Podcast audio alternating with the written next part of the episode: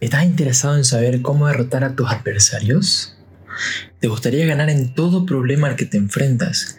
¿Quieres ser un verdadero victorioso? Si es que te llama el hecho de saber ganarle a los demás, este podcast está hecho para ti. Si estás listo para aprender todas las técnicas para lograr esto, comenzamos. Bueno, sean bienvenidos a un episodio más de aquí de nuestro podcast El Come Libros. En el día de hoy vamos a resumirles el libro de el arte de la guerra. Un libro que está tratado sobre estrategia, sobre ganarle a los demás. Bueno, empezamos entonces con el capítulo 1, que se titula Sobre la evaluación. Bueno, Sun Tzu, espero estar pronunciándolo bien, bueno, él dice que la guerra puede ser el camino al éxito o a la pérdida.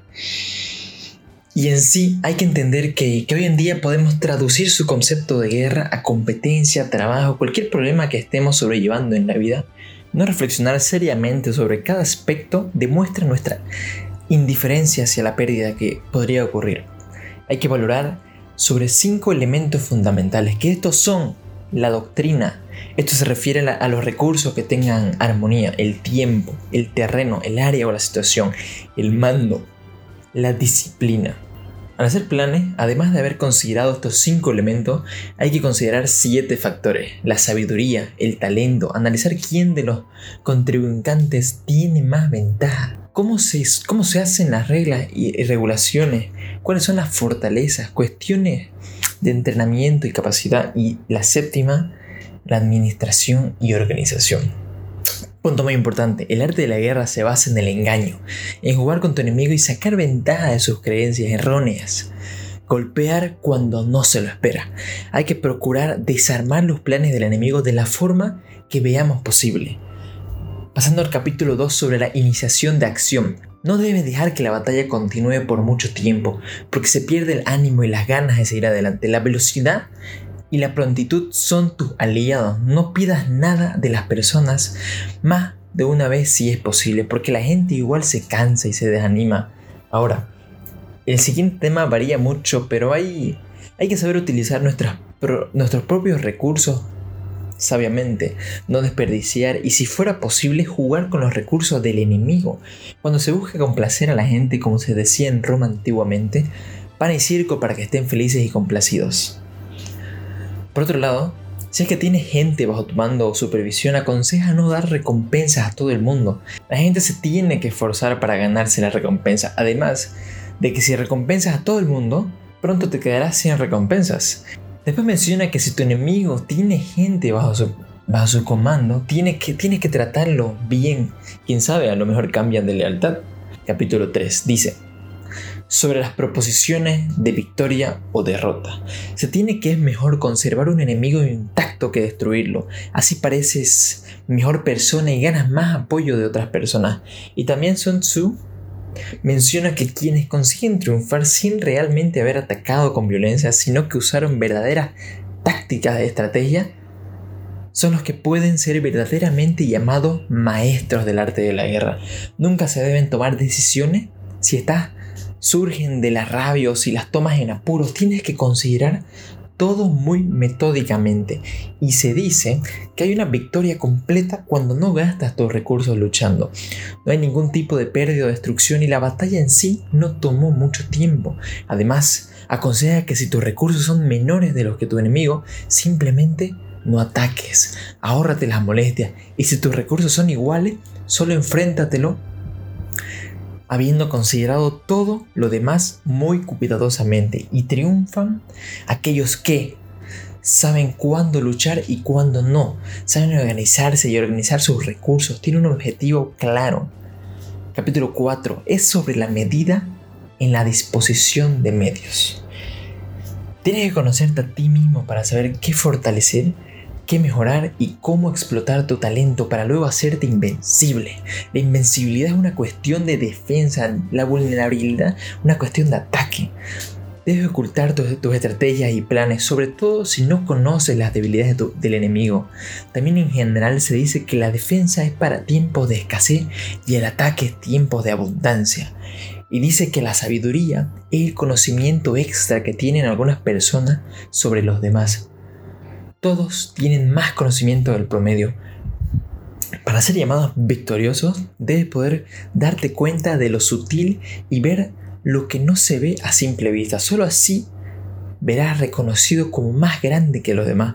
Un aspecto importante que se destaca en, la, en el libro en general es que no hay que dañar a los inocentes ni el medio ambiente, digamos.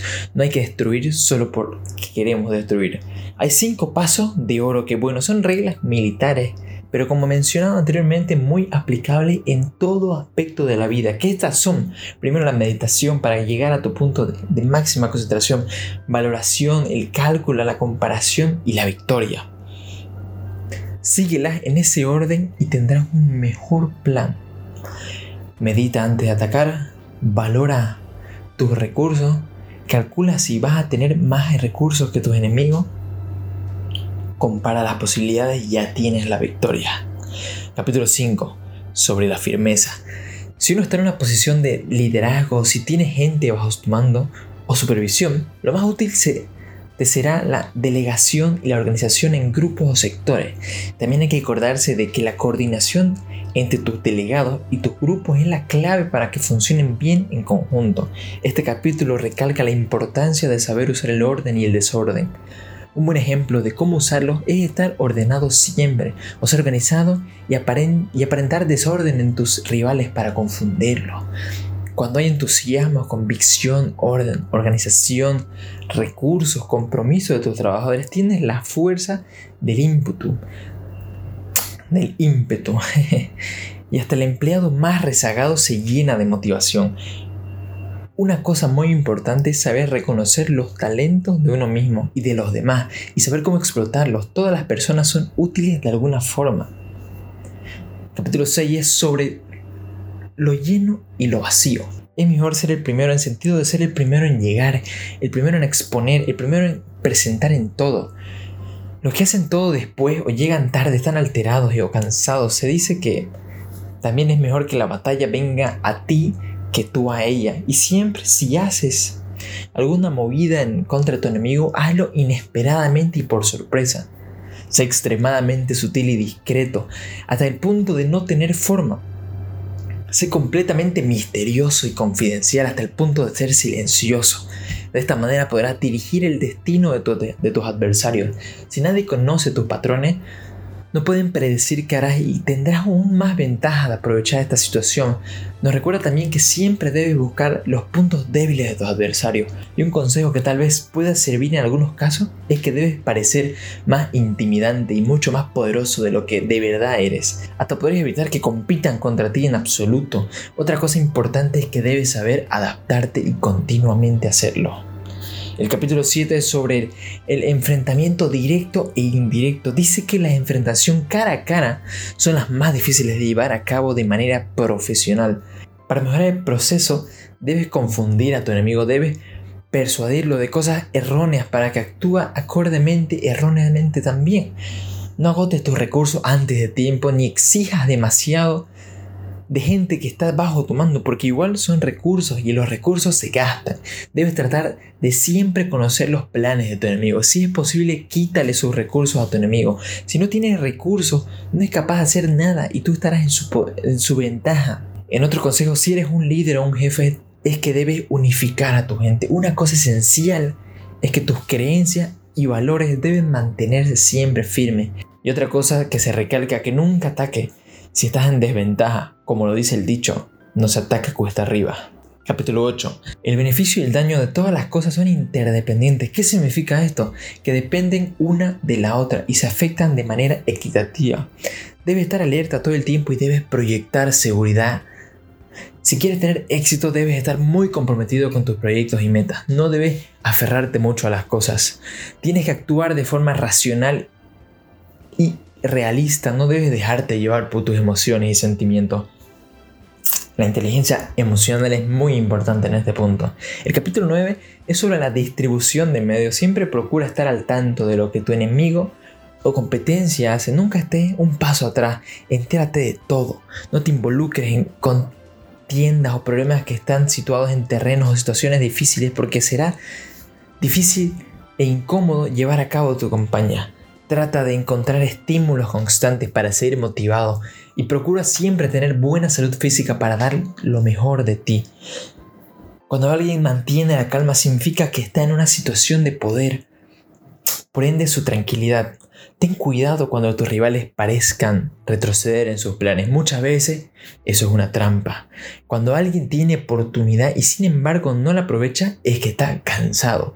También hay que notar que la gente que da demasiada recompensa o demasiado castigo lo hace porque están desesperados. Cuando tienen gente bajo tu control, tienes que ser muy civilizado con ellos, pero también es importante que establezcas las reglas para que ellos no se vuelvan arrogantes. Tus órdenes siempre deben ser claras y sencillas. Capítulo 10 es sobre la topología. Trata de establecer desde un principio cuál quieres que sea tu posición en el problema que enfrentas. Si es que trabajas con un equipo y es imperativo que todos tengan una sola intención, un solo objetivo, otra vez, recalcamos el punto de un frente unificado. La insuficiencia de entrenamiento de estudio depende de qué área estés concentrando. Puede ser la causa de tu derrota dejarte llevar por tus sentimientos y tomar malas decisiones, o sea, que no hayan sido racionales, también son causas comunes que trae la derrota. El capítulo 11 se trata sobre las clases de terreno. Más que nada este capítulo describe los distintos tipos de terreno, cómo ser estrecho, elevado, etc. Como no nos importan tanto estos aspectos, solo miraremos los demás consejos que nos ofrecen. Entre una habilidad muy importante, le damos importancia al adaptarse a la situación y sacar lo mejor de ella. Hay que saber qué, hacer en cada situación para no terminar en aprietos. Menciona también el hecho de que es interesante ver cómo la gente no se lleva bien, se ayudan y supera sus, diferencias cuando se encuentran en situaciones difíciles. Nunca debes dejar que tu equipo dude de ti ni esté en duda del plan porque empezará a tener desconfianza y eso progresará a miedo y a su subsiguiente deslealtad o abandono podrían irse con el enemigo y tu plan estaría deshecho. El capítulo 12 es sobre el arte de atacar por fuego. Bueno, este capítulo se trata literalmente de atacar quemando cosas, pero bueno, como se imaginan, no le vamos a aconsejar que hagan eso, digamos. No, no queremos que vayan a la cárcel, por favor. Después, ¿quién nos escucha? Ni que se vuelvan psicópatas. De todas formas, prosigamos. Incluso algo interesante es que el libro repite muchas veces que las armas son algo peligroso, lo cual sí, digamos que es extraño viniendo del título, pero siempre repite eso. Y que no es bueno causar niveles altos de destrucción. Y pasando al último capítulo, este es un libro cortito, el capítulo 13 es sobre la discordia y la concordia. Tus planes estratégicos son un gran esfuerzo y deben ser considerados con la debida importancia. En este capítulo también vemos cómo se aconseja el uso de espías. Y bueno, esto sigue haciendo hoy en día el famoso espionaje corporativo y básicamente dice que es un buen recurso que tiene muchas formas de implementarse. Y hasta aquí un resumen más en otro martes con ustedes. Para la próxima semana estaremos resumiendo el libro de El Príncipe, así que no olviden estar suscritos al podcast. Si están en Apple Podcast, no olviden darle like dejar un comentario, si la plataforma se los permite.